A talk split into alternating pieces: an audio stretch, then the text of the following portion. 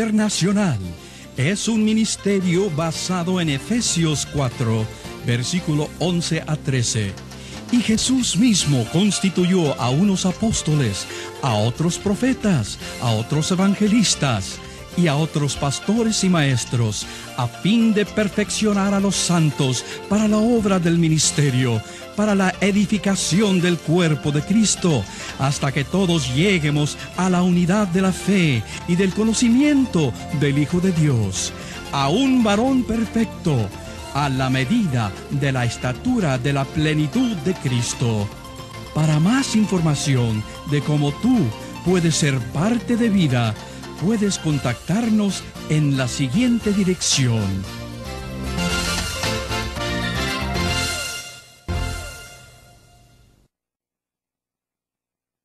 Bienvenidos, estamos en la lección número 5 que hemos titulado La familia libre de ataduras.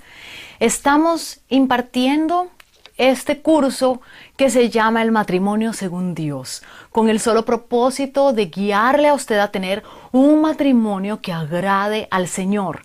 Así que yo sé que usted se va a deleitar junto con nosotros y vamos a ver verdades preciosas para poder ser libres en Cristo. Este tema, la familia libre de ataduras, me emociona, me encanta, porque yo he sido liberada de muchas ataduras en mi alma, en mi cuerpo. Y quiero bendecir a otros a través de todo ese conocimiento y a través de las experiencias y de los testimonios que Dios ha hecho en mi vida, para que otras personas que como yo, que estábamos atados, hoy puedan decir, yo soy libre en Cristo. Yo quiero decirte que tú puedes ser libre en Cristo Jesús. Él vino a traerte libertad, vino a darte vida y vida en abundancia. El único que vino a matar, a destruir y a robarte lo que Dios te ha dado ha sido el enemigo. Pero Dios ha venido a dar vida eterna a través de su Hijo Jesús. Quiero que veas en tu manual de enseñanza, en la página número 37, y que vengas y aprendas conmigo estos conceptos y con ayuda del Señor vamos a aprender cosas que nos van a liberar nuestro corazón, que van a desatarnos, que van a darnos llaves para poder abrirse rojos dentro de nuestra alma, para poder ser libres en el Señor. Cuando una persona que conoce a Cristo ha venido a Él, hay un proceso increíble en su vida pero primero voy a remontarme. ¿Qué sucede con una persona que no conoce del Señor? ¿Cómo está constituida esa persona? La persona está constituida por su alma y por su cuerpo. El espíritu está muerto, dice la palabra de Dios. El espíritu es la conciencia, es lo que nos acerca a Dios. Es la parte profunda dentro de nuestro ser que nos lleva a nuestra unión con el ser superior, que es Dios. Ese es el Espíritu. Pero cuando no le conocemos a Él, no conocemos sus verdades, Jesucristo no ha venido a nuestra vida, ese Espíritu está muerto. El alma, por lo tanto, está expuesta a todos los ataques del mundo, de la sociedad y del enemigo. ¿Qué es el alma? En el alma es donde radican las emociones, es donde tú tomas decisiones. Esa es el alma. Y en esa alma hay llaves y cerrojos que se pueden cerrar para siempre o puertas que se pueden abrir para que haya una actividad demoníaca y que te pueda oprimir. Cuando la persona no creyente, que no viene a Cristo, que no le conoce, se siente abatida y se siente expuesta a todas las cosas de la sociedad, sufre heridas profundas que quedan en esa alma. Por eso cuando tú vienes a Cristo, tu espíritu primero es vivificado. Quiere decir que es revivido. Pero el espíritu no ha sido tocado, entonces está limpio, está puro, no hay ningún proceso a llevarse a cabo, porque ha sido salvado, ha sido redimido, ha sido eh, nacido de nuevo porque se le dio vida a ese espíritu. Tu alma, perdón, es la que necesita ser restaurada, el espíritu no. Porque en tu alma es donde están todos los recuerdos, es como una grabadora, donde tú tienes ahí todos los cassettes, todas las cintas, todos los CDs de lo que ha pasado por tu vida. Entonces, cuando tú vienes a Cristo, naces de nuevo y puedes conocer del Señor, pero de repente sientes que hay acciones y que hay reacciones en tu vida que no tienen explicación. Y es porque tu alma necesita ser restaurada, necesita ser liberada de esas ataduras. Lo mismo que con tu cuerpo, necesitas recuperarte. Si tienes alguna enfermedad, necesitas ser sanado, necesitas ser restaurado. Entonces el alma y el cuerpo están en restauración constante. Por eso es importante este curso de la familia libre de ataduras porque las ataduras se llevan a cabo en tu alma y en tu cuerpo. Las armas que el enemigo utiliza para derrotarnos son la mentira, el engaño, el miedo, la duda, las heridas, las acusaciones, condenación, persecución, la pasividad y también el pecado. Esas son armas que el enemigo usa una de esas armas, que son las heridas, son las que causan ataduras. También se causan ataduras a través de doctrinas de demonios, doctrinas falsas que no están de acuerdo a la palabra de Dios. Tú lo puedes encontrar en Primera de Timoteo, capítulo 4, verso 1. Satanás también tuerce y distorsiona la palabra de Dios para que tú creas una mentira en lugar de la verdad de Jesucristo.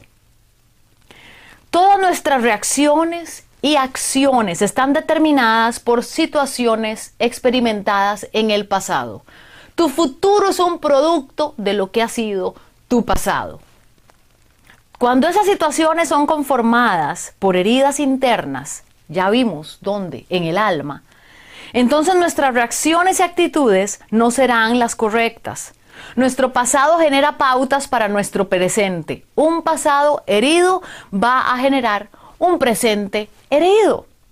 Jesucristo dijo que Él ha venido a sanar a los quebrantados de corazón, a publicar libertad a los cautivos. Él quiere sanar nuestro cuerpo, pero también nuestra alma. Quiere liberarnos de las esclavitudes y de las ataduras que originan el pecado en nosotros. La limpieza y la sanidad del alma es la voluntad de Dios para todos los creyentes, no solo para algunos. Dios quiere que tú seas libre, mi hermano y mi hermana. Él quiere que tú seas liberado de todas tus ataduras. Y estas buenas noticias hoy las traigo para ti, no simplemente para un tipo de persona sino para todo el pueblo de Dios que pueda escuchar esta enseñanza. Es para todos ustedes. Cuando se limpia el templo, vienen ladrones y entidades malignas, salen y si regresan y ven la casa barrida y arreglada, entonces traerán a siete espíritus más y peores. Y la condición del hombre entonces será peor que al principio. Eso lo encuentras en Mateo 12, 43. ¿Por qué el Señor se puso tan enojado cuando entró al templo y vio a los, a los ladrones, no, a los vendedores, a los cambistas ahí en el templo? Ellos tenían derecho legal de estar allí, porque ellos eran los que vendían las ofrendas para los sacrificios. El Señor se puso enojado no porque estuvieran vendiendo las palomas ni los pollinos, porque era necesario para llevar a cabo el sacrificio. Jesús se puso enojado por el lugar donde ellos estaban. Ellos debían de estar en el atrio, que es la parte de afuera, el patio, vendiendo todas estas cosas. Pero según en el original, en el griego, encontramos que ellos no estaban en la parte externa del edificio, sino que estaban adentro, en el lugar santo. Tu lugar santo es tu alma y tu lugar santísimo es tu espíritu. En el lugar santísimo solamente puede haber uno, como dice el Antiguo Testamento, solamente un sumo sacerdote entraba una vez al año a ministrar en el lugar santísimo. Pero ya sabemos que el sumo sacerdote es Jesucristo. La pregunta que tú te tienes que hacer es, ¿ha venido Jesucristo? ¿Ha, ¿Ha, entrado ahí a mi lugar santísimo? ¿Es Él el sumo sacerdote en mi espíritu? Esa es la pregunta que te tienes que hacer hoy. Porque si Él está en tu espíritu, nadie más puede estar. Pero el alma, que es donde están tus emociones y que es donde tú tomas las decisiones, el alma puede ser oprimida y el alma también puede ser influenciada por actividad demoníaca. En el lugar santo entraban los sacerdotes corrientes, no solamente el sumo sacerdote, sino que otros sacerdotes, entidades espirituales. En tu alma, si tú has estado expuesto anteriormente a la brujería, a la hechicería, a la nueva era o a otro tipo de religiones, tu alma ha abierto puertas para que entidades espirituales hagan una fiesta ahí, hagan un alojamiento, hagan una casa, una guarida allí en tu alma, que es donde están tus sentimientos, que es donde están las emociones, repito, que es donde tomas decisiones, que es donde está tu voluntad. Si estas entidades no se sacan de allí, si no se les despide como hizo Jesucristo con el látigo, que Él comenzó a sacar y a limpiar el templo de todos los cambistas para purificarlo, tú tienes que hacer eso mismo hoy con esas entidades en tu alma. Eso no quiere decir que tú estás poseído. Voy a entrar un poquito en esto. Y no estamos entrando en doctrina o en cosas de hombres, está en la palabra de Dios. Se nos ha preguntado mucho, ¿un cristiano puede o no estar poseído? No, el cristiano puede estar oprimido, mi hermano, pero no puede estar poseído porque Jesucristo está en tu espíritu. Si realmente ese cristiano es nacido de nuevo, da el fruto del Espíritu Santo que demuestra que ese es un verdadero cristiano, porque hay cristianos de cristianos. Por el fruto los conoceréis, dice el Señor. Si este cristiano realmente está lleno de la presencia de Dios es porque Jesucristo habita en el lugar santísimo y ninguna otra entidad espiritual puede estar allí. Tú no puedes ser poseído, pero sí puedes ser oprimido por entidades ajenas por entidades o influencia demoníaca, puede ser oprimido por cosas negativas. Tú sí puedes estar oprimido. Y por eso queremos hoy abrir esas puertas, abrir esos cerrojos para que tú seas libre en el día de hoy. Por eso hay que limpiar el templo. Pero cuando lo limpiamos, limpiamos nuestra alma y la dejamos muy lista esas entidades van a querer regresar. Como dice Mateo 12:43, ven todo muy servido, listo para poder habitar de nuevo esa casa, barrida y preparada. Hay que dejar la casa barrida y preparada, pero para la presencia del Espíritu Santo en tu vida. No puedes dejarla barrida y preparada para que vengan otras entidades. No es que tú entras a un proceso de liberación hoy y en un par de días ya te liberaste. La liberación, la restauración, la sanidad toman un proceso. No es de la noche a la mañana. Por eso tú tienes que limpiar tu templo diariamente, haciendo conciencia de que estas entidades están ahí. Pueden oprimirte si tú les dejas, pero si les cierras la puerta ellos no van a poder entrar. El propósito de Satanás es herirte. Fue profetizado desde el principio. Por ejemplo, mira a Jesucristo. Él trató de herir a Jesús, va a tratar de herirte a ti. Jesucristo, según Isaías 53, dice que Él fue herido por nuestras rebeliones. Fue traicionado por un amigo íntimo, fue rechazado, fue odiado y abandonado, pero Él pasó todos esos rechazos, Él pasó todas esas heridas para que tú y yo no tuviéramos que pasarlas para que no tuviéramos que cargar con eso. Por eso Él pagó ese precio, que fue un precio de sangre, que ni tú ni yo pudiéramos haber pagado. Dice que el castigo de nuestra paz fue sobre Él y por su llaga fuimos curados. No solamente en nuestro cuerpo, en nuestra alma. Ya yo fui curada, yo tengo que reclamar ahora esa salud divina en mi cuerpo y en mi alma. Tengo que concientizarme de que ya Jesucristo lo pagó, es mío, pero si yo no voy y lo hago efectivo, se va a quedar allí, como en un papel. Pero tú tienes que ir y reclamarle al diablo, Jesús pagó este precio de mi libertad, de mi restauración, de mi sanidad. Ya lo pagó y yo lo reclamo en el nombre de Jesús. ¿Cómo vienen las heridas de parte del enemigo? Las heridas vienen de muchas maneras, pero sobre todo, y podemos eh, hacerlo por pasos, desde el vientre de tu madre tú puedes ser herido. por el enemigo. Puede herirnos antes, aún antes de nacer. Porque los niños son un blanco directo, un blanco directo. Y Él quiere que todos los niños, ojalá que, que no tengan ni propósito, que no tengan fruto, que no nazcan, porque toda criatura que nace tiene el potencial de convertirse en un hijo de Dios, de ser un siervo de Dios, un ministro del Altísimo, y Él no quiere eso. Si los niños son heridos, Él sabe que la sociedad entera va a sucumbir, que la sociedad entera va a estar herida y las familias van a ser desintegradas. Los niños son atacados por miedos, por rechazos, que son armas comunes del reino de las tinieblas. ¿Cómo tú puedes ser herido en tu vientre? Desde que estás en el vientre de tu madre, tú puedes escuchar y puedes sentir las reacciones de esa madre. Está comprobado científicamente que ese niño, esa niña, puede enterarse cuando algo no anda bien y la madre genera una hormona, genera un cambio químico en su cuerpo que hace que haya tensión, que haya opresión en ese niño. Entonces el niño lo siente. Cuando una madre rechaza al niño, aún sin decirlo, el mismo cuerpo comienza a rechazar a ese feto, que ya tiene vida, que ya es un individuo de parte de Dios, pero comienza a rechazarlo. Y el mismo cuerpo trata de eliminarlo, tal vez de manera inconsciente, pero el cuerpo lo desecha. Por eso vienen los abortos espontáneos o los abortos deseados. También cuando una madre habla y dice abiertamente, yo no quiero a este fruto, yo no quiero a este bebé, una herida está siendo plantada en ese niño, en el vientre.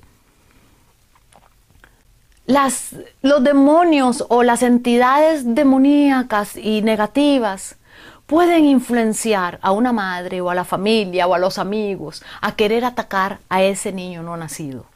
Por medio de las palabras, por medio de las acciones. Entonces, como dijimos antes, todas esas reacciones van a conllevar a una, son producto de una acción determinada. Entonces hay que cortar el producto negativo. Hay que cortarlo. ¿Cómo se corta? Con bendición. ¿Cómo se corta? A través de un proceso de sanidad del alma en ese niño. Muchos niños que tienen miedo, temor a la oscuridad, tienen que ser ministrados en el amor de Cristo, en la paz del Señor y Dios los va a liberar. Pero es porque seguro hay recuerdos ahí en el inconsciente de cosas que Él percibió, de cosas que Él oyó y tiene que ser sanado a tiempo de eso antes de que den mucho más, más, fruto, porque una semillita empieza muy pequeña, pero luego puede convertirse en un gran árbol y el árbol echar muchas raíces. Hay varias cosas que causan heridas y abren puertas a toda esta actividad del enemigo. Los divorcios, las muertes, los partos difíciles, los abusos. Son incidentes que abren puertas y que dejan marcada el alma de un ser humano. Entonces esos demonios toman autoridad por medio de la herida. De la misma manera que un niño reacciona cuando la madre es llena del Espíritu Santo, también reacciona cuando la madre habla cosas que no van de acuerdo a la palabra de Dios. Si tú ves en Lucas capítulo 1.43, recuerdas cómo ese niño saltó en el vientre de Elizabeth cuando fue a visitar a María. Cuando María fue a visitar a Elizabeth, el vientre le, brincó, el, el niño que estaba en el vientre brincó porque sintió el Espíritu de Dios. Entonces tu niño puede sentir y puede ser lleno del Espíritu de Dios. No permitas que los temores tuyos propios como madre vayan a afectar a ese niño desde el vientre. Porque se crean vínculos espirituales y esos vínculos son los que más adelante vamos a ver que tenemos que cortar. Con el tiempo la persona se pone de acuerdo con esas fortalezas mentales, se cree las mentiras del enemigo de que tú no eres nadie, de que no sirves para nada, de que no vas a llegar a hacer nada, de que no sirves. Se ponen de acuerdo con esos esquemas, con esos esquemas mentales y la persona termina siendo lo que el, que lo hirió dijo que iba a ser. El propósito de Satanás es atarte de pies, de manos, tu mente, tu corazón. Y aunque no siempre las ataduras son producidas por un espíritu maligno, sí, la fuente primaria siempre son las tinieblas, porque todo lo que no proviene de Dios produce amargura, produce tristeza, porque la bendición de Dios no trae consigo tristeza, dice la palabra. Vamos a hablar un poquito de juicios y maldiciones que se pueden recibir aún desde el vientre, cuando un niño tiene dos, tres, cuatro años, cuando entra a la adolescencia, cuando se es joven, cuando se es adulto y aún en la vejez. ¿Qué son los juicios y las maldiciones que podemos nosotros como seres humanos confesar y decirle a esas personas que amamos, aún de una manera inconsciente? Bueno, un juicio. Un juicio no es proferir una sentencia, porque solamente Dios es el único juez y Él es el que da una sentencia. Pero un juicio es cuando tú te haces una idea equivocada de la persona. El juicio es cuando tú comienzas a imaginarte el por qué esa persona está actuando como está actuando. Cuando tú le das una razón, creyendo conocer el corazón de esa persona, le estás juzgando ay, es que tú niño, por ejemplo, vamos a poner un, ejemplo práctico en un niñito. El niñito está pintando, pero el niñito no encuentra crayolas o lápices de color. Entonces lo primero que encontró fue el lápiz labial de la mamá y comenzó a escribir en el cuaderno, pero él lo que quería era hacer un dibujo. Entra la mamá y lo primero que la mamá va a ver es, está pintando con mi lápiz labial en el cuaderno. Lo va a juzgar, le va a decir, tú me cogiste ese lápiz labial a propósito porque me quieres hacer enojar, porque quieres hacerme sentirme mal. Cuando usted le añade ese porque o el por qué de la persona está haciendo tal acción, usted le está juzgando.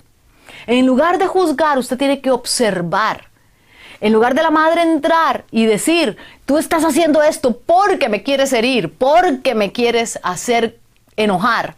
La madre tiene que ponerse a observar y decirle, bueno, ¿por qué estás usando el lápiz labial? ¿No encontraste los crayoles? El niño le va a decir, no, mami, no encontré los lapicitos. Entonces, bueno, no me vuelvas a usar el lápiz labial, yo te voy a dar los lápices de colores. Ahí usted no solamente está corrigiendo una conducta, pero está evitando un juicio.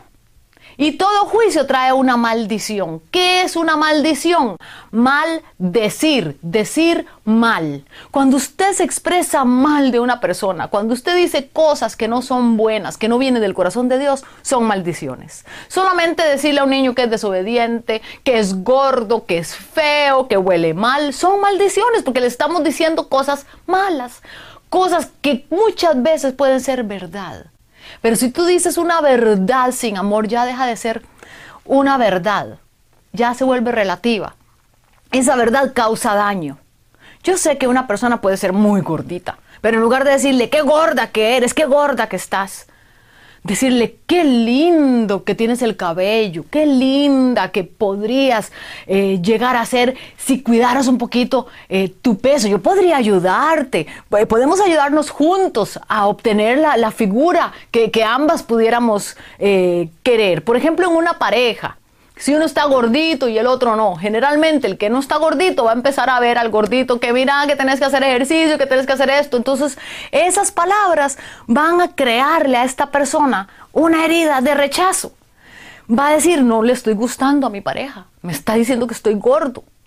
Cuando usted no le da una, una solución, una salida a la persona, usted le está maldiciendo. Pero cuando usted le está diciendo el error con observación, Usted está observando la conducta errónea, pero está tratando de dar una solución, entonces ya no se vuelve una maldición. Y le corresponde a la persona si quiere seguir el consejo o no, no le toca a usted, pero por lo menos usted cumplió con darle el consejo. Mira, no, no comas esa grasa porque es malo para ti, no porque te estás poniendo muy gordo y muy feo, es porque es malo. Mira, ¿por qué no hacemos algo? Ayudémonos entre los dos y bajamos de peso. Y va a ver que eso, en lugar de convertirse en una opresión para una de las dos partes en la pareja, va a ser algo que les va a unir y van a llegar a un solo propósito. Entonces el juicio es cuando le ponemos nombre y apellido a las intenciones del corazón. Y sabemos que solamente Jesucristo conoce las intenciones de cada corazón. Él es el único que puede pesar las intenciones del corazón. Entonces no juzgues, porque en la medida que tú juzgues vas a ser juzgado y un poquito más. Dad y se os dará. Medida abundante y remecida y apretada. No está hablando solamente a nivel económico. De hecho, este pasaje no está escrito para ser tomado a nivel de las finanzas, sino que el autor lo está Em, retomando para hacerle ver a la persona que cualquier cosa que usted da, usted la va a recibir. Es una ley, hay una causa y hay un efecto. Usted va a recibir el efecto de lo que usted ha plantado. Si usted da amor, va a recibir amor. Si usted da bendición, va a recibir bendición. Si usted da la mano, va a recibir la mano. Si da un abrazo, un abrazo. Pero si da usted da un golpe, va a recibir un golpe de vuelta. Dad y se os dará medida apretada, porque con la misma medida con que midáis seráis medido. Entonces, si tú no quieres recibir maldición en tu vida y no quieres recibir un juicio en tu vida, no juzgues y no maldigas. Cambiemos las palabras de nuestra boca, llenémoslas con un vocabulario que realmente sea de bendición. Dice la palabra de Dios, que ojalá nuestras palabras sean sazonadas con sal para que sean de gusto a los oyentes. Qué lindo cuando una persona se expresa bien, que es positiva, a todo mundo le gusta estar escuchándola. Pero si esta persona es negativa en todo lo que dice, la gente la repele, la hace a un lado. Y no es que lo rechazan por rechazarlo, sino que es por lo que dice. Entonces, si usted siente que la gente le rechaza siempre, póngase a pensar. ¿Qué es lo que usted dice? ¿Qué, ¿Qué emana de usted? ¿Qué es lo que usted transmite con su lenguaje corporal y con su lenguaje verbal? La Biblia nos dice en Romanos 12, 14, no juzgues y no serás juzgado.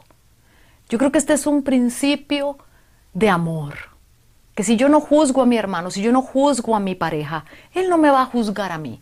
Yo la voy a observar y le voy a bendecir para que mi pareja me vea y me bendiga y me dé soluciones. Hay esposos y esposas creyentes que están pronunciando maldiciones y no bendiciones. Entonces vamos a cambiar. A partir del día de hoy vamos a cambiar esa mentalidad de bendición. La vamos a cambiar. La de maldición por bendición y la de observación, vamos a cambiar el juicio por observación. Un creyente nacido de nuevo debe bendecir y no maldecir. Y estas expresiones como que gordo estás, no sirves para nada, te atan y crean esquemas mentales que más adelante se harán una realidad si no los resistimos y los destruimos. Cuando decimos a nuestra pareja, mira cómo eres, qué vago eres, no alcanza para nada, le estamos juzgando y estamos abriendo una puerta al enemigo para atarnos por medio de la mentira de espíritus inmundos que nos vienen a oprimir. Lo que creamos con esto es lo que creamos con esto es aislar a otros y también aislarlos a nosotros mismos. Debemos dar y se nos va a dar. Pero debemos dar cosas buenas para recibir cosas buenas. Hay varias situaciones que generan maldición en nuestra vida y debemos romperlas. Vamos a enumerarlas y con cada una de ellas vamos a hacer una batalla para poder romper. Una de esas situaciones, si tú buscas en Jeremías 48:10, dice muy claramente, maldito el que hiciere engañosamente la obra de Dios. Si usted no está ocupado debidamente en la obra del Señor o si la está realizando engañosamente, está permitiendo una maldición en su vida. Aquí estoy hablando quizá a varios consiervos que me escuchan. O si tú estás sintiendo un llamado en el ministerio, si en algún momento sientes, porque uno sabe cuando está haciendo mal, si tú estás sintiendo que hay algo en tu ministerio o en tu llamado que no está muy de acuerdo a la palabra de Dios, tienes que arrepentirte y tienes que cortarlo porque es una maldición. ¿Cómo se hace la obra de Dios engañosamente? Cuando tú vas, predicas lo que no es de la palabra de Dios. Cuando tú haces del Evangelio una mercancía y la vendes y vives de esa mercancía, no solamente por el hecho de estar recibiendo el producto de tu trabajo, sino que simplemente por hacer ganancia con ella. Eso es una maldición. Tú tienes que hacer la obra de Dios de acuerdo a lo que Dios plantea en su palabra. Y si tú estás viendo algún consiervo o una consierva haciendo obra engañosa en el reino de Dios, tu deber es ir, exhortarle en amor, y animarle a que Dios va a suplir todas sus necesidades, a que Dios va a poner a otras personas a que ayuden a ese ministerio para que no hagan las cosas engañosamente. Yo no puedo pedir una ofrenda, por ejemplo, para comprar una caja de chayotes y luego irme a comprar un vestido, porque estaría haciendo una obra engañosa delante de los ojos de Dios. Ese es un ejemplo práctico. Si yo como ministerio estoy yendo a una iglesia y estoy pidiendo una ayuda para algo específico, pero luego yo voy y convierto esa ayuda en otra cosa o lo eh, genero en otra función, se vuelve una obra engañosa. Tenemos que arrepentirnos de esa actitud y mantener nuestra palabra como siervos de Dios. El sí que sea sí y el no que sea no. En Malaquías 3, 8, 9 nos dice, ¿robará el hombre a Dios? Pues vosotros me habéis robado. Y dijisteis, ¿en qué te hemos robado, Señor? Pues en los diezmos y las primicias y en las ofrendas. Malditos son con maldición toda la nación porque me han robado. Entonces, si no cumplimos con esta ley del diezmo, entonces le estamos robando a Dios. Tenemos que diezmar nuestro tiempo, nuestras finanzas. No importa si somos ministerios. Tenemos de lo que recibimos darle ese 10% a Dios. Luego, otra de las situaciones que generan maldición es primera de Timoteo 4.1. En los tiempos venideros algunos apostatarán de la fe, escuchando espíritus de error y a doctrinas de demonios. Usted debe renunciar a prácticas ocultas y religiones ocultas en el pasado, ya que son falsa enseñanza, tales como el karate, el control mental, el yoga, la nueva era, los mormones, los testigos de Jehová, masones, los hindúes. Su enseñanza está fuera de la palabra de Dios y mezclan el ocultismo con las cosas sagradas. El cuarto punto son vínculos que no son de Dios. Son situaciones que generan maldición en nuestra vida. Existen vínculos o conexiones divinos y otros que son dañinos. Crean ataduras en el alma y regeneran resentimiento y rencor. Un ejemplo de vínculo divino es la amistad, entre David y Jonatán, un vínculo que es de parte de Dios. Podemos estar vinculados positivamente, como en este caso. Sin embargo, hay otro tipo de vínculos o ataduras en el alma que nos aprisionan. Por ejemplo, las ex esposas, los ex esposos, los ex novios y los novios. Todo eso son ex vínculos que nos mantienen atados. Si el vínculo que usted tiene con alguien conlleva a un dolor, amargura o resentimiento, ese vínculo no es de Dios y debe cortarse. Si esa relación le está produciendo dolor, tiene que cortarla. El quinto punto serían los compañeros sexuales. Cualquier persona con la que usted haya mantenido relaciones sexuales ha generado una atadura en su alma. La fornicación y el adulterio, además de ser pecado, crean vínculos dolorosos. Usted se hizo una sola carne con ellos creando un vínculo en su alma. Esto conlleva muchas veces al lesbianismo, homosexualismo, a hijos ilegítimos, como resultado de esa atadura. Usted está permitiendo al espíritu de fornicaciones, que habla Oseas 4:12, a tomar control sobre su vida y que la fornicación sea una obra de la carne que se haga manifiesta, como habla Gálatas 5:19. Entonces hay que cortarlo. Otra situación que genera maldición en nuestra vida son las ataduras financieras, las deudas. Más adelante mi esposo va a enseñarles acerca de eso. En Romanos 13:8, no tengas deuda con nadie, sino el amarse el uno al otro. La falta de perdón es otra situación que genera maldición. Vamos a tratar un capítulo entero, una enseñanza entera acerca del perdón y que cómo la falta de perdón te va a generar maldición en tu vida y vas a estar atado y no vas a saber qué hacer. Juicios y maldiciones pronunciadas, como lo acabamos de ver.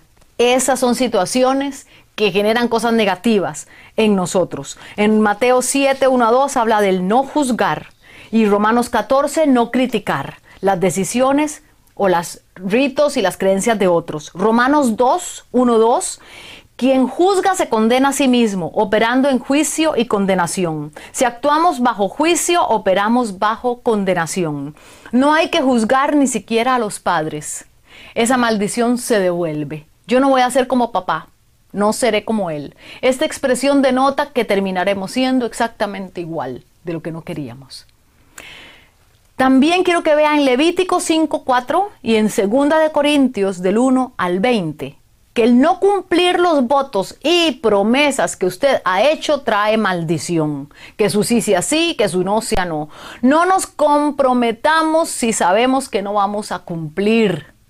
Y si prometemos, cumplamos. Eclesiastés 5.2, Mateo 5.33. Hablar de cuidar nuestras promesas. De eso hablan estos dos pasajes. Si prometemos algo, lo mejor es cumplirlo, porque si no vamos a tener una atadura en nuestra vida de maldición. Y el último ejemplo que quiero darles es en Deuteronomio 18, 9 al 12, donde prohíbe la hechicería y el ocultismo, porque estas son obras de la carne. Ahí entran todas las prácticas de la nueva era. Muchos de nosotros hemos traído maldición a nuestra vida por probar leer las manos, el horóscopo, la ouija, toda acción semejante. Tenemos un curso bastante vasto con respecto de religiones, sectas y creencias. Y en una de estas hemos incluido la nueva era. Yo le aconsejo que usted consiga este manual, consiga este curso y que aprenda acerca de eso para que usted sea liberado de esta maldición. Podemos darle entrada a un espíritu de adivinación, a oprimir nuestra vida si nos involucramos en todas estas cosas. ¿Usted sabía que hay algunos resultados o consecuencias de esto, como la dislexia en los niños, que es problema en la lectura y en la escritura? Niños con problemas de aprendizaje, con epilepsia, esquizofrenia, con fobias, con temores. Todo eso hay que cortarlo. Y voy a terminar con una oración para poder romper todos estos lazos, vínculos o ataduras de su vida en el nombre de Jesús. Para aquellos que saben que están haciendo obra engañosa de parte de Dios, esa obra de parte de Dios, pero usted la está haciendo de una manera engañosa, no de una manera sincera. En el nombre de Jesús viene el Espíritu Santo sobre ti, te convence de pecado, a ver arrepentimiento y tú te vas a alinear, hermano y hermana, a hacer lo que Dios te ha pedido para aquellos que no quieren darle a Dios, que no han recibido la bendición del diezmo, que pelean que si el diezmo es del Antiguo Testamento y que si es del Nuevo Testamento. Bueno, el diezmo no es ni del Nuevo ni del, Antiguo Testamento, el diezmo es un principio de Dios que fue dado aún cuando la ley no existía y da beneficios. Yo hoy te reto, hermano y hermana, a que tú le creas a Dios y que vea los beneficios de Dios a través del diezmo. Así que el Espíritu Santo ahora mismo te convence de las bendiciones y de las cosas lindas de parte de Dios. Que algunos van a apostatar de la fe. Yo estoy orando hoy por ti, mi hermano y mi hermana, para que tú no seas seducido, no seas eh, engañado por ninguna doctrina de demonios, sino que haya discernimiento de espíritus en ti, para que tú puedas discernir lo que es de Dios y lo que no es de Dios. Esos vínculos que tú has creado, con personas en el pasado que te tienen atado y que aún tu alma está herida por esos vínculos, hoy los desatamos en el nombre de Jesús de Nazaret. Se desatan, tomamos la decisión de perdonarles y dejarles ir en el nombre de Jesús. Y esos compañeros sexuales que han tenido, si han sido varias experiencias antes de casarse, corto toda maldición que pueda haber a través de eso. Y cortamos la causa y el efecto. Cortamos en el nombre de Jesús la paga del pecado. Es la muerte y lo cortamos en el nombre de Jesús. Pero tú vas a venir a arrepentimiento y vas a confesarle a Dios, a Dios, no a un hombre, vas a confesarle a Dios tu pecado, y Dios va a perdonarlo y lo va a alejar de ti y de tu familia. Si hay ataduras financieras como las deudas, Señor, que cuando se enseñe de ese tema tú vengas a la verdad y al conocimiento de Cristo y seas libre en el nombre de Jesús. Si hay falta de perdón, el perdón es una decisión y ahora mismo perdona en tu corazón a cualquiera de estas personas, a cualquiera de estos personajes o situaciones que han hecho juicio y maldición a tu vida. Solo suéltalos y vas a tener bendición. Si alguien ha dado juicio y maldición pronunciada, yo hoy corto la eficacia de ese juicio y de esa maldición. Ya no tienen efecto y no te alcanzará. Ningún alma forjada contra ti prosperará en el nombre de Jesús y vas a cumplir los votos, las promesas que tú le has prometido a Dios. Las vas a recordar y las vas a cumplir. Si algún ministerio tú le has prometido que le vas a ayudar, hoy va a venir ese día a tu memoria y tú lo vas a retomar. Y si puedes y está en tu mano el hacerlo, lo vas a cumplir. Si no, vas a ir donde ese ministerio, te vas a arrepentir delante de ellos, les vas a notificar que hiciste una promesa a la ligera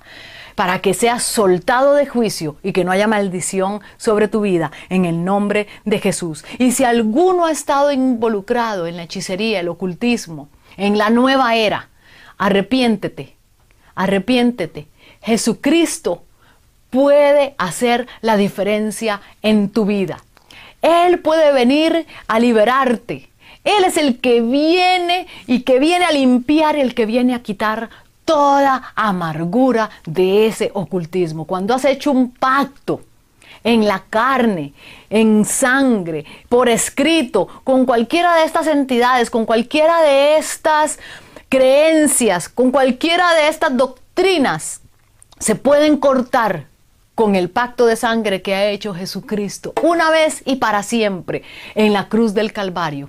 En el nombre de Jesús, yo te bendigo el día de hoy para que tú puedas recibir plenamente todas las verdades del Señor, para que puedas abrir tus ojos y puedas entender que hay buenas noticias para ti, que puedes salir de ese estado de depresión, que puedes salir de esa atadura, de, de esa cosa que te está amarrando el día de hoy. Se abre tu entendimiento, se abren tus ojos en el nombre de Jesús.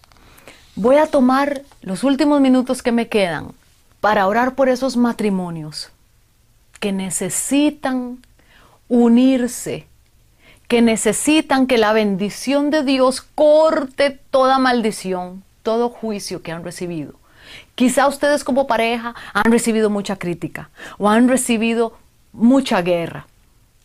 Yo quiero darte una palabra de, de aliento el día de hoy diciéndote, que hay esperanza en Cristo, que Dios te libra de toda condenación, que Dios te libra de todo juicio y de toda maldición, que ninguna maldición que sea pronunciada en contra tuya va a dar efecto, sino que el Señor, Dios de los ejércitos, va a estar acampando al lado tuyo, de ti y de tu pareja en el nombre de Jesús, yo les bendigo con toda bendición de lo alto, para que esas ataduras que habían dentro de sus almas sean rotas. Vengo con la unción del Espíritu de Dios a romper todo vínculo que no sea de Dios. Vengo a romper toda obra de hechicería en estos matrimonios. Hoy vengo a romper toda obra de la carne y sea el fruto del Espíritu el que dé al ciento por uno el fruto que Dios tiene para ti. Quiero decirte para ti mujer y para ti hombre que Dios hace la diferencia en tu vida. Que tú fuiste creado con el propósito de ser libre y que ningún hombre, ninguna mujer, ningún espíritu, nada creado por Dios puede atarte porque aquel que lo creó todo te ha desatado el día de hoy. Sé libre en el nombre de Jesús y sé bendecido. Amén. Les habla su hermano y amigo Lee Short, fundador del Ministerio Vida Internacional. Nuestro deseo es el de capacitar obreros para la obra del Señor. Si necesitas más información acerca de más cursos y su costo, escríbenos a la dirección en la pantalla. Dios le bendiga.